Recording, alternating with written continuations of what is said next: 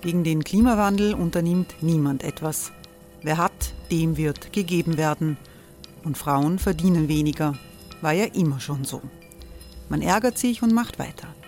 Was aber, wenn nicht? Wir haben eine Idee. Die Falter Arena macht die Bühne frei für Menschen und Projekte, die das Land verändern.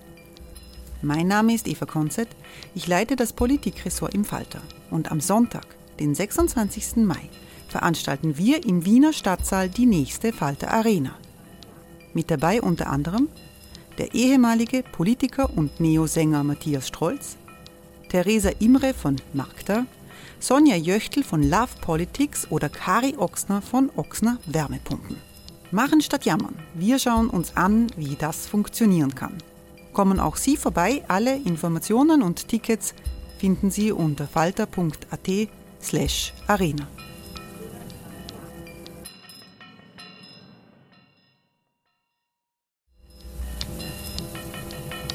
Falter-Podcasts werden durch Werbung unterstützt. Das hilft bei der Finanzierung unseres journalistischen Angebots. Hey, I'm Ryan Reynolds. Recently, I asked Mint Mobile's legal team if big wireless companies are allowed to raise prices due to inflation. They said yes. And then when I asked if raising prices technically violates those onerous two-year contracts, they said, "What the f*** are you talking about? You insane Hollywood ass." So to recap, we're cutting the price of Mint Unlimited from $30 a month to just $15 a month. Give it a try at mintmobile.com slash switch. $45 up front for three months plus taxes and fees. Promo for new customers for limited time. Unlimited more than 40 gigabytes per month. Slows. Full terms at mintmobile.com.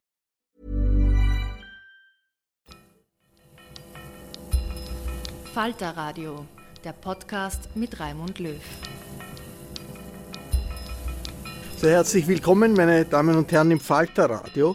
Ukrainerinnen und Ukrainer stehen vor einem bitteren Kriegswinter. Wir sprechen mit dem Arzt Dr. Reinhard Dörflinger nach einem Einsatz des Hilfswerks International in der Ukraine. Aber zuerst geht es um René Benko, einen der reichsten Männer Österreichs. Die Implosion seines Immobilienimperiums erschüttert Mitarbeiter, erschüttert Investoren und Banken quer durch Europa, nicht nur in Österreich, bis in die höchsten Kreise der Politik reichen Benkos Verbindungen. Den spektakulären Kollaps unter die Lupe genommen hat Falter Politikchefin Eva Konzett. Hallo Eva. Hallo. Benkos Firmenimperium heißt Signa. Signa ist offenbar dabei äh, zu kollabieren. Wir lesen, das sind hunderte Firmen in einem komplizierten Firmengeflecht. Was heißt das jetzt, Kollaps? Heißt das, dass diese Firmen alle zusammenbrechen? Da muss man zum Stand heute ein bisschen aufpassen. Also was ist passiert? Die Signa Holding, das ist die Dachorganisation, die sich quasi über alle Signa Töchter und Filialen stülpt, die hat am 29. November ihre Zahlungsunfähigkeit bekannt gegeben. Ähm, das ist ein Antrag beim Handelsgericht in Wien. Und sie hat gesagt, wir sind eben zahlungsunfähig und wir möchten gerne in Eigenregie oder in Eigenverantwortung eine Sanierung durchsetzen. Das heißt nicht, oder das heißt noch nicht, dass die anderen Töchter ebenfalls pleite sind. Da geht es vor allem um zwei. Das ist die Signa Prime und die Signa Development. Das sind die beiden wichtigsten Immobilientöchter. Ähm, die Signa Prime, da sind gebündelt die wertvollsten Assets, ähm, KDW zum Beispiel. Das oder das Goldene Quartier in Oder Wien, das Goldene Quartier, genau. Und dann gibt es die Signa Development. Das ist quasi die Tochter, die die neuen Investitionen, die neuen Immobilieninvestitionen tätigt. Daneben noch, nur zur Vollständigkeit halber, gibt es noch eine Handelssparte, die spielt aber vor allem in Deutschland. Das würde ich jetzt einmal noch kurz ausnehmen. Was haben wir also? Wir haben eine Holding, die insolvent ist und die Frage ist jetzt, ist da der erste Dominostein gefallen oder schafft es die Signer mit einem Sanierungsverfahren quasi hier die Mauer zu machen. Insolvent, was heißt das genau? Die können die Rechnungen nicht begleichen, können Anleihen nicht bezahlen, die sie zahlen müssten, aber sie können wirtschaftlich sich da rappeln sozusagen, könnten das. Die Signa wird jetzt einen Plan ausarbeiten, wie sie in den kommenden zwei Jahren den Gläubigern eine Quote von 30 Prozent ausbezahlen Das heißt, will. über 70 Prozent müssen die verzichten. Angesichts der aktuellen Lage ist es aber wahrscheinlich, die bessere Option. Die Frage ist aber überhaupt, ob dieser Sanierungsplan zustande kommt. Da gibt es am 12. Februar eine Versammlung und da wird dann über diesen Plan abgestimmt. Und es ist völlig unklar zum heutigen Standpunkt, ob die Gläubiger, also die Gesellschafter, die Mitgesellschafter, aber auch die ähm, Fremdkapitalgeber, ob die da überhaupt alle mitgehen. Und all die anderen hunderten Signer Firmen sind erschüttert oder in Gefahr. Das erscheint so zu sein. Da stellt sich jetzt natürlich die Frage, was mit denen passiert. Die, die Signa, und das ist das große Problem, ist ein Dickicht. Man muss sich das vorstellen als ein, ein, ein richtiger, einen, einen Dschungel an Firmen, wo völlig unklar ist, inwiefern die miteinander Geschäfte betrieben haben, inwiefern da Haftungen ausständig sind, wo die überhaupt alle sind. Da muss jetzt also der Sanierungsverwalter sich überhaupt mal einen Überblick verschaffen und was wir halt sehen, ist, dass bei der Signa es schon offenbar einen gewissen Willen zu dieser Intransparenz gegeben hat. Sie haben ja äh, versucht, im Firmenbuch die, die Jahresabschlüsse ähm, nicht legen zu müssen, haben dafür Strafen in Kauf genommen, das war ihnen egal. Wo, wo, wo hat sich Signer verkalkuliert? Das war ja ein märchenhafter Aufstieg über viele Jahre zu einem riesigen Imperium in, in mehreren europäischen Ländern gibt es ein, zwei Punkte, wo man sagen kann, da ist es schiefgelaufen, da hat man äh, offenbar in einer Weise spekuliert, die sich jetzt zum Desaster entwickelt. Wenn man die Signer gefragt hat, dann hat sie immer gesagt, unser Geschäftsmodell schaut so aus. Wir schauen uns die besten Innenstadtlagen an, da kaufen wir dann Immobilien, wir renovieren die und dann können wir sie besser verwerten. Das heißt, wir können höhere Mieten dafür verlangen. Das ist unser Geschäftsmodell. Mittlerweile wissen wir, dass das nicht ganz das Geschäftsmodell war, zumindest nicht für die Gesellschafter. Die haben sich nämlich sehr, sehr hohe Dividenden auszahlen lassen von der Signa, von der Prime und von der Development.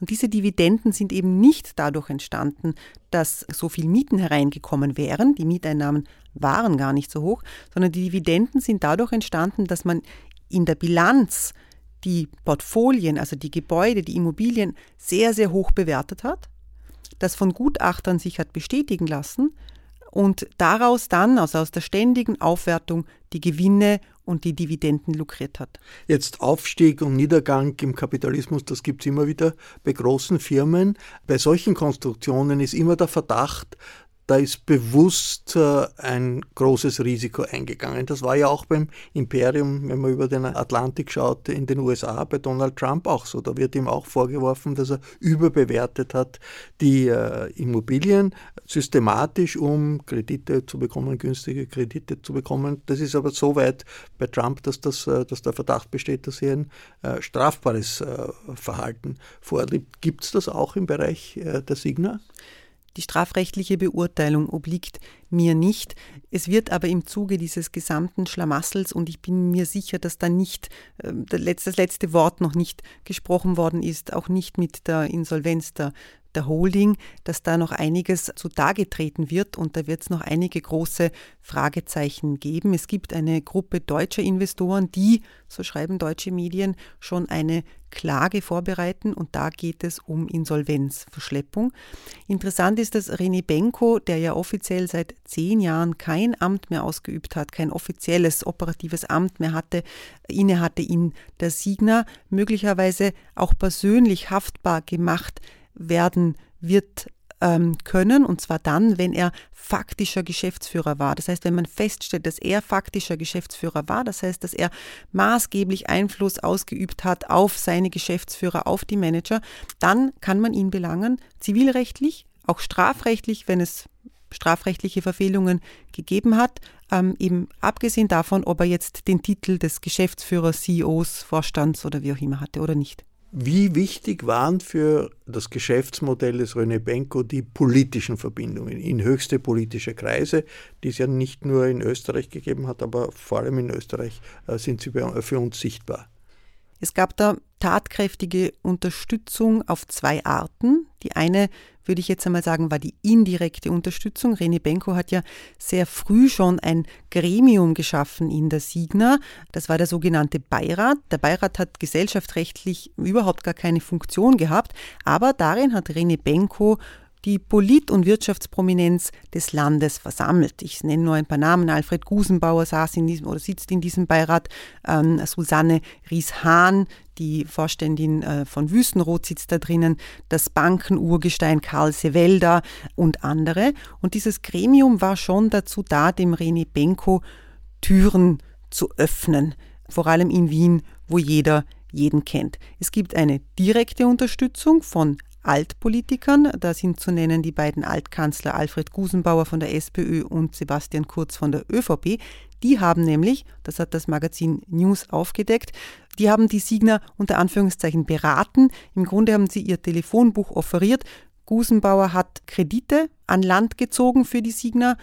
Sebastian Kurz hat einen Investor gebracht und dafür haben sich die beiden Ex-Politiker mit sehr, sehr hohen Provisionen in Millionenhöhe ähm, bezahlen lassen. Hat Sebastian Kurz Geld verdient bei Benko, so wie Gusenbrauer? Bei Gusenbrauer weiß man das, da gibt es eine äh, Honorarnote oder mehrere von bis zu sieben Millionen Euro. Ist das bei Kurz auch der Fall? Auch bei Kurz sind diese Honorarnoten veröffentlicht worden, nicht ganz in diesem Umfang, aber durchaus beträchtlich. Der René Benko ist ein interessanter Milliardär, der hat nämlich nichts geerbt, sondern ist, hat sich selber hochgearbeitet von einem, glaube ich, Studienabbrecher, der dann Wohnungen restauriert hat in Innsbruck. Das ist schon besonders, dass jemand, der nicht in die Wirtschaftselite hineingeboren wird, also ganz, ganz äh, hoch nach oben kommt. Also was konnte der Mann? Was, was hat ihn wirklich befähigt, so einen Aufstieg hinzulegen? Ich würde jetzt einmal antworten, ein eine ordentliche Portion Chutzpe. Ähm, René Benko hat nicht das Studium abgebrochen, sondern er hat die Schule abgebrochen. Also bevor er die Matura an der Hack gemacht hat, ist er schon ins Business eingestiegen, hat Dachgeschosse aus Dachböden ausgebaut und dann als Luxuswohnungen verkauft. René Benko war immer ein bisschen aggressiver, ein bisschen tollkühner, ein bisschen waghalsiger als die anderen. Er hatte oft externe Financiers, die ihm vor allem die ersten Projekte ermöglicht haben. Gelernt hat Rene Benko sein Geschäft beim durchaus umstrittenen Finanzdienstleister AWD. Und ähm, es sind diese Methoden, dieses Keilen, äh, das Gegenüber einschmeicheln, das Gegenüber, dem Gegenüber das Gefühl zu geben, etwas Besonderes zu sein. Das soll René Benko sehr, sehr gut gekonnt haben. Die hat er damals gelernt, die hat er verfeinert, die hat er aber bis zuletzt eingesetzt. Benko ist Milliardär. Kann er Milliardär bleiben, wenn seine Firma untergeht? Wir können davon ausgehen, dass Benko genügend Schäfchen ins Trockene gebracht hat über verschiedene Privatstiftungen, wo er mitunter nicht einmal Begünstigter ist, ähm, wo unter anderem seine Verwandten eingesetzt äh, worden sind als Begünstigte. Ähm, wir wissen gar nicht, wo das ganze Geld ist, aber ich glaube nicht, dass René Benko sich Sorgen machen muss, außer es kommt tatsächlich zu strafrechtlich relevanten Vorwürfen, aber das, ist, ähm, ähm, das bleibt abzuwarten. Viel Geld geborgt haben natürlich Banken ja, an Signer. Raiffeisenbank wird genannt, die Bank Austria wird auch genannt. Da heißt jetzt von allen Seiten, man muss sich um die Banken keine Sorgen machen, weil die um einen großen Teil der Kredite möglicherweise äh, umfallen. Jetzt, wenn man so etwas hört, man muss sich keine Sorgen machen, dann fragt man sich ja, warum muss das so betont werden? Vielleicht muss man sich doch Sorgen machen. Ist ein bisschen ein Zittern am österreichischen Finanzmarkt? Also die Banken sind auffällig bemüht äh, zu sagen, dass es äh, gar keine Probleme gibt, dass eben die Kredite besichert sind, dass äh, hinter den Krediten ja die Immobilien stehen. Ähm, ich lasse das jetzt einmal so im Raum stehen. Vielleicht kommt da noch etwas, ähm, von dem wir oder dessen Ausmaß wir jetzt noch gar nicht abschätzen können. Vielen Dank, Eva. Wir sprechen gleich über den bevorstehenden Kriegswinter in der Ukraine. Hey, it's Ryan Reynolds, and I'm here with Keith, co star of my upcoming film, If, only in theaters, May 17th. Do you want to tell people the big news? All right, I'll do it. Sign up now and you'll get unlimited for $15 a month in six months of Paramount Plus Essential Plan on us. Mintmobile.com slash switch. Upfront payment of $45 equivalent to $15 per month. Unlimited over 40 gigabytes per month. Face lower speeds. Videos at 480p. Active Mint customers by 531.24 get six months of Paramount Plus Essential Plan. Auto renews after six months. Offer ends May 31st, 2024. Separate Paramount Plus registration required. Terms and conditions apply if rated PG. Ich begrüße sehr herzlich Dr. Reinhard Dörflinger. Hallo. Hallo, schönen guten Tag. Reinhard Dörflinger war viele Jahre an führender Stelle bei Ärzte ohne Grenzen aktiv und er war Ende November äh, im Rahmen der Hilfsorganisation Hilfswerk International in der Ukraine im Einsatz. Wie lange war der Einsatz und wo war der? Eigentlich wir hatten zehn Tage zur Verfügung, was ja doch schon eine ganze, ganze doch eine Menge Zeit ist. Die Einreise ist ja nicht ganz so einfach, weil alle Flughäfen in, in der Ukraine gesperrt sind. Das heißt, äh, es gibt nur entweder Zug oder über Moldawien. Wir sind über Moldawien gekommen, bis zur Grenze mit Taxi, dann zu Fuß über die Grenze, was auch etwas merkwürdig gewesen ist, aber es hat funktioniert. Und von dort aus gemeinsam mit dem äh, ukrainischen Mitarbeitern vom Hilfswerk International nach Odessa, weiter nach Mikolajew, Dnipro, Kharkiv, Kiew, Ivano, Franzisk und Czernowitz. Das heißt eigentlich eine ganze Runde im Süden bis Osten der Ukraine, dann zurück in die Hauptstadt und dann in den Westen hinüber. Ivano-Franzisk ist ja die, die, quasi die größere Stadt im Westen der Ukraine, um Hilfsprojekte vom Hilfswerk International zu, zu, zu, besichtigen, zu schauen, wie es läuft. Die sind gestartet eigentlich äh, letztes Jahr, gehen in, momentan in der, in der Perspektive bis 2024 und dann wird gesehen, was weiter ist. Wir äh, hören von äh, Wellen russischer Angriffe und von einer großen Verunsicherung äh, angesichts äh, des, des bevorstehenden Winters. Wie spürt man dann das, wenn man da durchfährt? Raimund, wie du weißt, gibt es ja diese berühmte Air Alerts auf dem Handy, die also eigentlich allen, allen geraten ist, aufzuladen. Das ist ja die merkwürdige Situation, da sind also fünf Leute reden miteinander und auf einmal tönt, das ist so ein Sirenegeräusch von allen fünf Handys, wird gewarnt, dass was kommt. Die Situation war in Odessa, Mikolajew, auch Kharkiv ungefähr drei bis fünfmal pro Tag fällig. Die Frage ist, was tun dann? Und was tun die Menschen dort? Der, der Verantwortliche, der ukrainische Verantwortliche hat dann also auf eigenen Apps, die wir, die ich nicht nachvollziehen konnte, gecheckt, so was das war äh, und dann entschieden, bleibt man oder geht man in Shelter. Hm? Shelter gibt es eigentlich überall. Allen Hotels, die wir waren, sind, äh, ist ein Shelter da, also ein, ein, ein, unterirdischer Raum, der einigermaßen also beschusssicher sein soll und in dem man gehen soll, wenn diese Alarme sind. De facto sind wir nicht gegangen, weil äh, entweder die Rakete quasi drüber geflogen ist oder wieder abgesackt worden ist. Es war auch interessant, dass in der Woche, wie wir waren, war ja diese große Attacke auf Kiew eigentlich mit diesen 80 Drohnen, äh, die dann interessanterweise im Osten quasi nicht wirklich wahrnehmbar war, weil das natürlich quasi drüber geflogen ist und äh, Kiew ist von der Gegend, wo wir waren noch einmal 500 Kilometer entfernt. Was sind die größten Probleme in Spitälern, bei der medizinischen Betreuung, bei der Betreuung, die das Hilfswerk international unterstützt? Was die Spitäler betrifft, wir waren in zwei Spitäler, ein großes Kinderspital in Venezia, das ist in zwei Stunden von, von Kharkiv entfernt und eins in Valki, ein, ein kleiner Ort. Dort war der Aufgabe von Hilfswerk, ähm, die Stromversorgung zu sichern, die ja letzten Winter in viel stärkeren Ausmaß als momentan zumindest als unterbrochen worden ist. Und daraus haben sie ein proaktives Verhalten entwickelt, dass zumindest die wichtigsten Einrichtungen wie Spitäler, Ämter, wahrscheinlich auch Militär, aber die Spitäler Notstromaggregatoren bekommen haben die also schon also die, äh, also das ganze Spital versorgen können. Also es ist also nicht so ein kleiner Koffer, den ich mit mir herumnehme, sondern es ist ein halber Lastwagen, der da hingestellt ist. Kostet auch dementsprechend zwischen 100 bis 200.000 Euro. Und, und, das ist erfolgt. Und das ist irgendwie schon äh, auch sehr bewundernswert, so quasi die Adaptionsfähigkeit der ukrainischen äh, Menschen bzw. auch dieser Institutionen, sich dort vorzubereiten und vorauszudenken und sich unabhängig zu machen. Das ist eine Sache.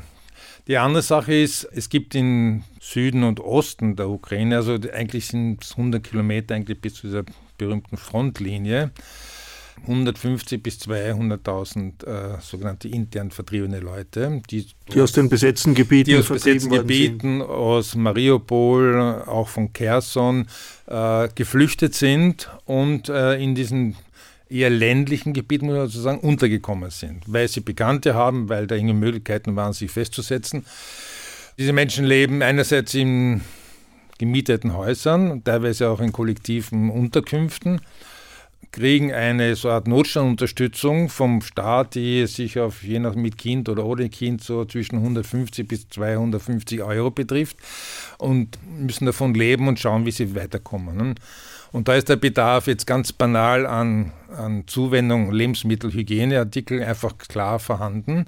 Und die bringt das, die kann, kann das Hilfswerk International zum Beispiel dorthin bringen? Das Hilfswerk International kauft lokal ein. Also Ukraine ein Land im Krieg, das aber trotzdem funktioniert. Ein Freund von mir hat gefragt, naja, aber wenn du isst am Abend, ist sicher alles dunkel, weil so quasi Verdunkelungsidee war vom frühen Krieg. Stimmt nicht. Es ist, ein, es ist trotz alledem ein lebendiger Alltag. Es gibt von der Versorgung her so was mein, was mein Anblick war, keine größeren Schwierigkeiten. Das heißt, da muss man auch nicht importieren groß jetzt, also extra nur für die Hilfe. Das kauft man im lokalen Markt ein, macht äh, Pakete und die Leute bekommen das einmal im Monat. Und das ist zumindest eine Basic-Überlebensvariante für Lebensmittelhygiene, um, um sich da auch mit dem Geld auch was anderes auch noch leisten zu können. Wie ist die Stimmung vor diesem neuen Kriegswinter? Die Temperaturen gehen runter und es ist kein Ende des Krieges abzusehen. Wie stellt sich die Bevölkerung darauf ein? Was bekommt man damit, wenn man als Besucher aus Österreich äh, durchs Land fährt? Also in den ländlichen Gebieten, wo, wo auch einfach Armutszeichen sind in der Art und Weise der, der Kleidung oder alte Menschen mit völlig verrosteten Fahrrädern, die alten Laders fahren noch herum. Gibt ein Gefühl, man muss sich irgendwie durchwursteln, durchkämpfen durch den Alltag. Es dauert lange, 650 Tage, jetzt eigentlich seit dem Zweiten Krieg, jetzt mit, dem, mit der Invasion ja, 22. Eine gewisse Ermüdung ist sichtbar, auch wenn man, wir waren also mit Bürgermeistern, mit also Vertretungen der, der, der Regionalverwaltung auch zusammen im, im, Zusammenhang mit diesen Projekten. Ähm, ich würde sagen, es gibt, es gibt keine, kein Defetismus oder ein Gefühl, es, die Niederlage ist, ist da, aber es ist, es ist mühsam, es ist lang, man weiß über die Schwierigkeiten. Viele Männer die an der Front sind, sind lange nicht mehr zurückgekommen. Es gibt eine große Debatte jetzt, das hat der Zelensky selber, der Präsident, ja angeregt, über die Art und Weise der Mobilisierung darüber nachzudenken. Das heißt, man ist, man ist erschöpft, man ist müde, aber man will nicht aufgeben. Wenn man näher an die Front herankommt, ihr seid bis ganz weit in den, in den Osten gefahren, merkt man da etwas von der veränderten Atmosphäre oder davon, dass hier der Krieg ganz, ganz nahe ist? Genau genommen nicht. Aber es ist dieser merkwürdige Zustand, es kann immer was passieren. Und wenn du an einer schlechten Zeit, am schlechten Ort bist, kriegst du wirklich was ab. Ansonsten ist wieder wochenlang nichts gewesen und relativ ruhig und man, man hat das Gefühl, man kann so quasi im Alltag irgendwie nachgehen. Aber ich denke mir, das ist gerade das Besondere an dieser ukrainischen Situation. Einerseits ein normales Leben in Anführungszeichen im Krieg, und dann wieder furchtbare Einschläge. In, in, in, übrigens in Kherson war letzte Woche wieder größere Angriffe mit ein paar Toten. Das, das kommt. Man kennt die Bilder. Viele vergessen sie wieder, aber, aber das ist immer wieder da und denke, mit dieser Situation muss man zurechtkommen. Und das sind für die quasi psychische Gesundheit ja nicht zuträglich ist, ist nachvollziehbar. Das heißt, wie kann ich äh, mein meinen Mut, meinen Alltag, meine Alltagsenergie aufrechterhalten in dieser Situation, ohne ständig in Angstzustände oder in Depression zu verfallen. Ne? Und da gibt es vom Hilfswerk international auch diese sogenannten Hellpoints, Mischung aus Nachbarschaftszentren, psychosoziale Unterstützung, äh, Kinderbetreuung, äh, Möglichkeiten für, für Jugendliche, sich zu treffen, weil Schulen in dieser Gegend seit zwei Jahren zu sind. Das heißt, alle, das heißt, eine Million Kinder, die in dieser Region leben, haben nur Remote-Unterricht. Das funktioniert zumindest vom technischen her. Vom sozialen ist es eine Katastrophe, weil, weil du sitzt ständig vom Bildschirm und du triffst die anderen, anderen Kinder nicht. Und da erlauben diese sogenannten Child-Friendly Spaces eine gewisse einen gewissen sozialen Umgang, eine Kommunikation, wird auch sehr gut wahrgenommen. Du warst in Kriegsgebieten in Lateinamerika im Einsatz, in Afrika im Einsatz. Was ist der größte Unterschied äh, heute in der Situation in der Ukraine zu diesen anderen Kriegseinsätzen? Ich war äh, erstaunt oder auch positiv erstaunt, eben, also man fährt nicht durch Straßen mit, mit, mit Ruinen und, und, und zerstörten Häusern. Es ist eine, glaube ich, eine extreme Anstrengung dazu da, auch von Seiten der Ukraine einfach sehr rasch irgendwie eine gewisse Normalität den Schutt wegzuräumen. Die, die Häuser sind teilweise mit Holzplatten, die Öffnungen verdeckt und die Fenster, wo kein Glas da ist. Selbst in Kharkiv, wo wir waren, das ja doch noch dazu russisch besetzt war und wirklich da dramatische Bilder auch gegeistert sind vor einem Jahr, selbst da ist, gibt es wieder eine Architektur, die fast zu bewundern ist und ähm, das ist erstaunlich. Und das ist, denke ich, für mich dieser Unterschied in, in anderen Konfliktzonen eine sehr starke Impuls, einen normalen Alltag nicht nur für sich im Inneren zu bewahren, sondern auch quasi im Äußeren im, im Land. Also der Widerstandswille und Bereitschaft, äh, mit der Situation fertig zu werden, ohne zu kapitulieren, die spürt man nach wie vor. Ja. Danke, Reinhard Dörflinger. Das Hilfswerk international bittet in der Weihnachtszeit um Spenden. Ärzte ohne Grenzen braucht ebenfalls Spenden in bösen Zeiten. Ist humanitäres Engagement besonders wichtig. Alle Informationen finden Sie im Internet auf den Internetseiten des Hilfswerks International und der Ärzte ohne Grenzen. Ursula Winterauer hat die Signation gestaltet. Miriam Hübel betreut das Audio für diese Sendung. Danke, Miriam. Ich bedanke mich für Ihr Interesse. Bis zur nächsten Folge.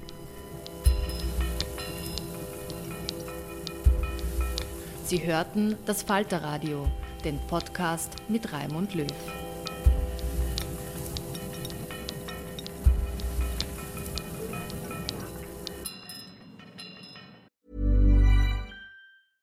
Hey, it's Paige DeSorbo from Giggly Squad. High quality fashion without the price tag. Say hello to Quince. I'm snagging high-end essentials like cozy cashmere sweaters, sleek leather jackets, fine jewelry, and so much more. With Quince being 50 to 80% less than similar brands. And they partner with factories that prioritize safe, ethical, and responsible manufacturing. I love that. Luxury quality within reach. Go to quince.com slash style to get free shipping and 365-day returns on your next order. quince.com slash style.